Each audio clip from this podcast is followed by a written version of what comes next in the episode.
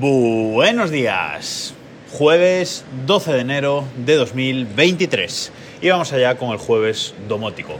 Si ayer os contaba las eh, novedades del CES, que hubo en el CES, en la Feria de Las Vegas, al respecto de tecnología en general, tecnología que nos pueda interesar a todos eh, por aquí, pues hoy os voy a hablar de cosillas de domótica, presentaciones de domótica que pues, las distintas eh, marcas hicieron en esta feria de tecnología, una de las ferias de tecnología, pues como os digo, la más importante seguramente del panorama tecnológico eh, mundial.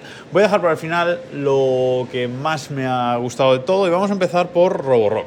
Roborock o Roborock, bueno, no sé cómo se cómo se pronuncia esta, esta marca, pero básicamente esta marca que realiza aspiradoras, esta marca que realiza aspiradoras eh, robóticas como la que tenemos nosotros en casa, la, S, la S5, que ya os tengo comentado alguna que otra vez eh, por aquí, pues han presentado la gama S8, tenían hasta ahora la, bueno, S5, S6, S7 y ahora han presentado la gama S8 y han presentado la S8 Pro Ultra y añado yo Mega Max, Uber, etc. Bueno, he presentado su aspiradora más, eh, más top, una aspiradora, pues ya sabéis, ahora todas eh, tienen la posibilidad de poner estas, estas bases que aparte de recoger la basura del, del depósito, pues eh, también añaden agua, limpian la mopa, eh, que traen estas aspiradoras ahora, eh, etcétera. Así que muy interesante esta S8. Eh, todo lo que voy a hablar os dejo enlaces en desderrock.com en las notas de este episodio. Y de la Roborock os dejo mm, el vídeo de, presentación de esta S8 Pro Ultra. Otra marca que nos gusta mucho, sobre todo en el mundo HomeKit, en el mundo Apple, es IF, que es esta marca pues, que fabrica tanto enchufes como sensores, como bueno, termostatos, etcétera, que es eh, una marca, ya digo, muy unida eh, al mundo Apple. Bueno, pues eh, esta marca ha dicho que tanto su sensor de puerta y ventana, su enchufe, su sensor de movimiento, etcétera, bueno, etcétera, no. Estas tres cosas van a ser compatibles con, con Matter a finales del Q1, del primer trimestre, del primer cuatrimestre, perdón, de 2023, o sea que prácticamente ya.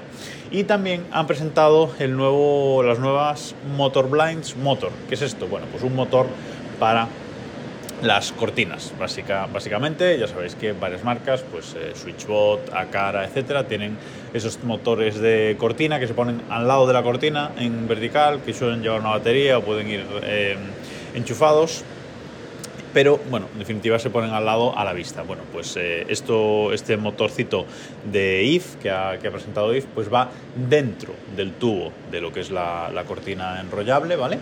Con lo cual no se ve, lleva una batería recargable, se recarga por USB-C y queda todo pues muy compacto y bueno, que realmente eh, no molesta a, a, la vista donde lo tengamos que, que poner.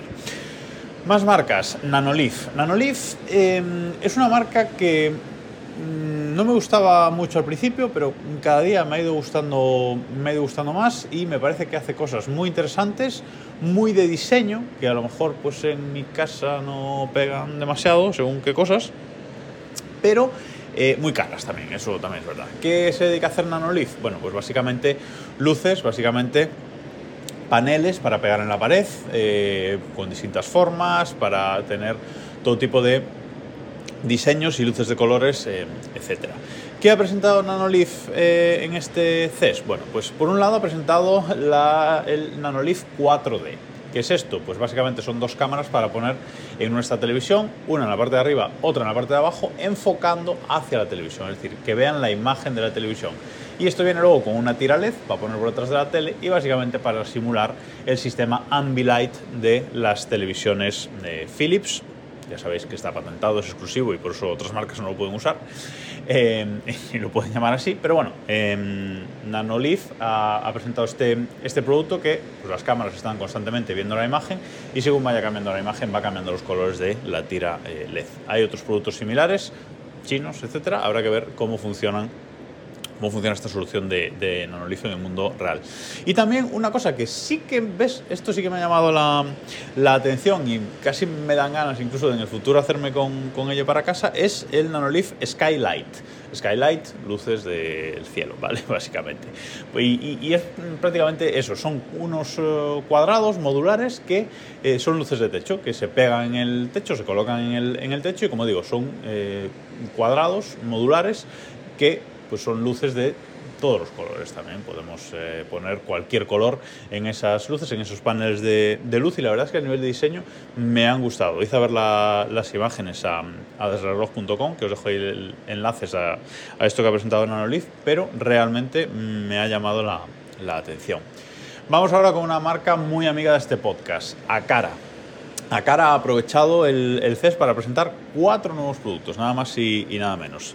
De menos interesante a más interesante, bueno, pues eh, él ha presentado una tira LED nueva, el LED Strip T1, una tira LED Zigbee, sin más, tira LED de colores eh, Zigbee sin más.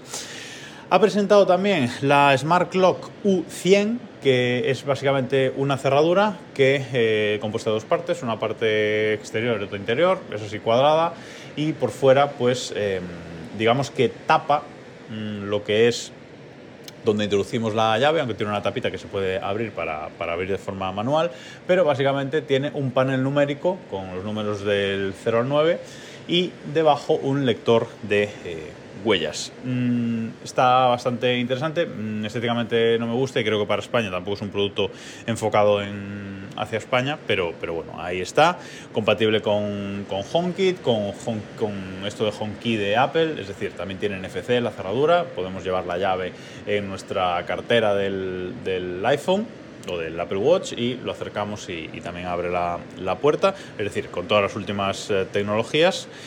Eh, compatible con Matter a través de Hub, no, no directamente.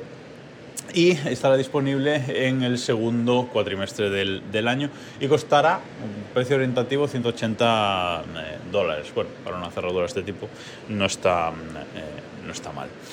Más cosillas. Ha presentado que esto la verdad es que me, me, ha llamado la atención porque hace poco que sacaron el sensor, el FP1, el sensor de ocupación de onda milimétrica, que yo tengo instalado en el baño y que os conté por aquí que, que lo instalé, bueno, pues han sacado el FP2, el sensor de ocupación de onda milimétrica FP2. ¿Qué novedades trae? Bueno, pues básicamente es un sensor más potente, es un poco más grande, es eh, más potente y ahora puede detectar a varias personas a la vez en una sala, para usarlo como yo lo uso no hay ninguna no habría ninguna diferencia pero bueno puede haber otros casos de uso con la propia aplicación Dakar etcétera que nos puede interesar saber que hay varias eh, personas en una en una estancia eh, a la vez.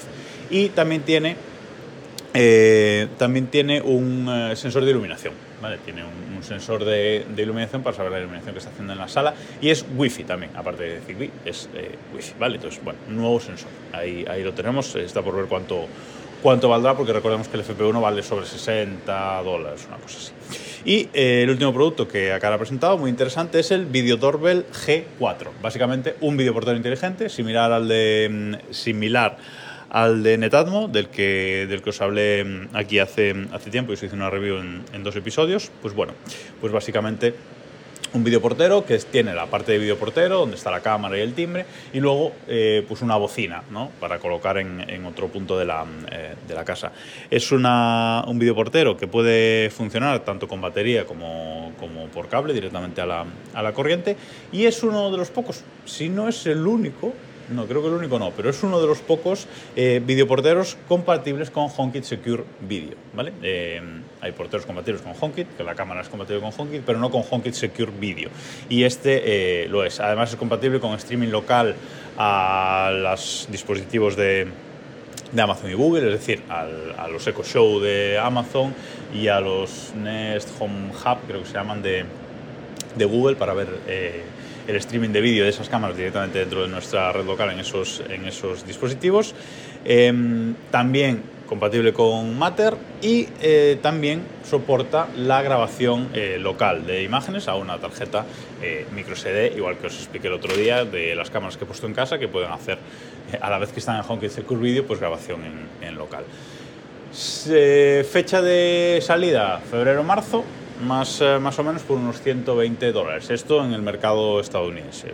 Supongo que mm, más o menos al mismo tiempo llegará a, Europa eh, también. Y esas son las cuatro cosillas que ha presentado eh, a cara. Y la última marca de la que os voy a hablar y el último producto del que os voy a hablar hoy es el que, sinceramente, me ha parecido más interesante de todo el CES, que es SwitchBot. SwitchBot ha presentado su nuevo hub, el SwitchBot Hub 2 que es un nuevo hub de, mm, eh, de SwitchBot y por fin esta marca que hace cosas tan interesantes, de la que os he hablado aquí también en otras, em, en otras ocasiones, que hace productos diferentes y, muy interesantes. Lo que pasa es que la mayoría de sus productos son Bluetooth y son difíciles o imposibles de integrar al final en, en, HomeKit, pues bueno, por fin se pasa eh, al lado de la luz, se viene no a HomeKit como tal, pero sí que han hecho este hub que es compatible con eh, Este hub además es, eh, digamos, un cuadradito blanco mm, con una peana, creo que tiene unos 8 centímetros de, lado este cuadradito. Es un cuadradito blanco con una pequeña peana para que pueda sostenerse de, pie y va mm, permanentemente conectado a la corriente eh, eléctrica. Es una pantalla completamente blanca en la que se muestra la temperatura en, grande y encima la, la humedad eh, tiene un sensor de iluminación, también está mm, este hub y tiene dos botones de, acciones en la parte baja de esta pantalla, hay dos botones táctiles para, ejecutar acciones que solo se pueden configurar en la aplicación de SwitchBot. Y está por ver que lo que mm, ahí se configure se pueda llevar a eh, HomeKit, que creo que no. Es un, eh, es un hub, como digo, compatible con Matter, es un hub Bluetooth. Mm, no se sabe si todos los dispositivos ya antiguos de SwitchBot se van a poder traer a, a HomeKit o a, bueno, a un sistema Matter eh, a través de este hub o, no, eso lo tendremos que, ir viendo, pero bueno, es un hub que es Bluetooth e incluso tiene un eh, sensor infrarrojo para controlar dispositivos por eh, infrarrojo. Finales de febrero, principios de marzo, ahí saldrá al, mercado y la verdad, me resulta muy interesante este hub porque depende de los dispositivos de, SwitchBot que, sean compatibles para traerlos a, a Matter a través de hub, igual eh, me acabo haciendo con, él para probarlo porque insisto que es una marca que creo que hace cosas muy, muy eh, interesantes. Y nada más, en cuanto a domótica por hoy, nos escuchamos mañana.